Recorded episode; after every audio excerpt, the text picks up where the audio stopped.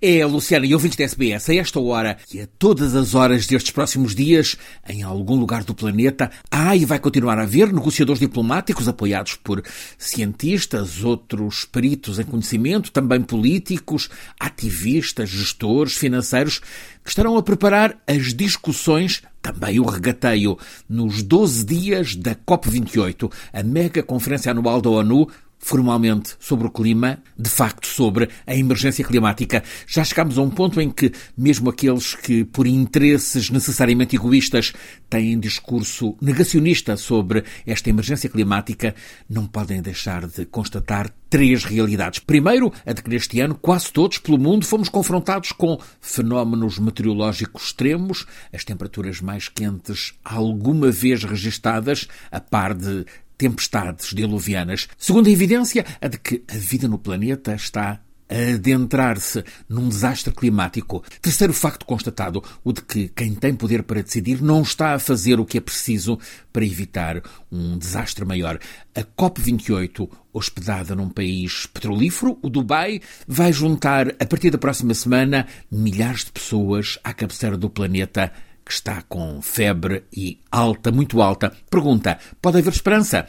Um cientista português, perito com longa experiência no conhecimento sobre esta emergência climática, Filipe Duarte Santos, confia que, apesar de a situação geopolítica global estar a conspirar para complicar acordos, algum avanço vai ser conseguido, sobretudo numa das mesas de negociações mais delicadas, a do apoio aos países que já estão muito vulneráveis às alterações climáticas. Ter uh, compromissos mais firmes relativamente ao funcionamento e ao financiamento uh, do loss and damage, das perdas e danos para os países ah, mais vulneráveis às alterações climáticas, que no fundo é uma ajuda, não é? É uma ajuda a esses países a, a poderem adaptar-se, não é? Há sinais de que algum avanço concreto vai mesmo ser possível. É também esta a expectativa de Luís Eduardo Richelli, cientista brasileiro com presença recorrente nas COP da ONU. Ele acredita que pelo menos vão ser regulamentadas decisões já tomadas para que possam finalmente entrar em aplicação.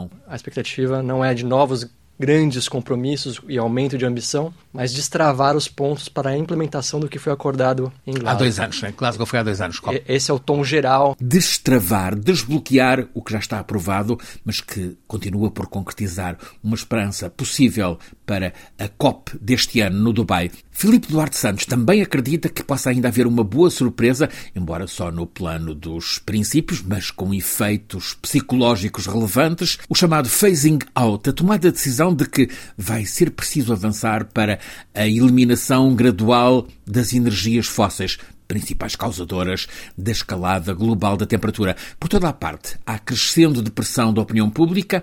Nesta sexta-feira, em Portugal, há vigílias tanto em Lisboa como no Porto. Em Lisboa, é por toda a noite, na igreja de Santa Isabel, em Campo um encontro ecuménico, tem poesia, tem música, tem debates. No Porto é na Igreja da Senhora de Fátima. Estas duas vigílias juntam ativistas laicos, também de diferentes religiões, que vão aprovar uma declaração e entregar depois ao Governo a reclamar a urgência de decisões eficazes para a sustentabilidade do planeta. Ao escolherem igrejas, os participantes estão a ser porta-vozes do Papa Francisco, que oito anos depois da encíclica Laudato Si, em que alertava para as urgências do planeta, agora, este outono, numa exortação apostólica, o Papa Francisco colocou-se ao lado dos cientistas a exigir decisões para que este mundo que nos acolhe deixe de se desmoronar com as alterações climáticas. Tratar a emergência climática é também a base para que possam ser cuidadas outras emergências,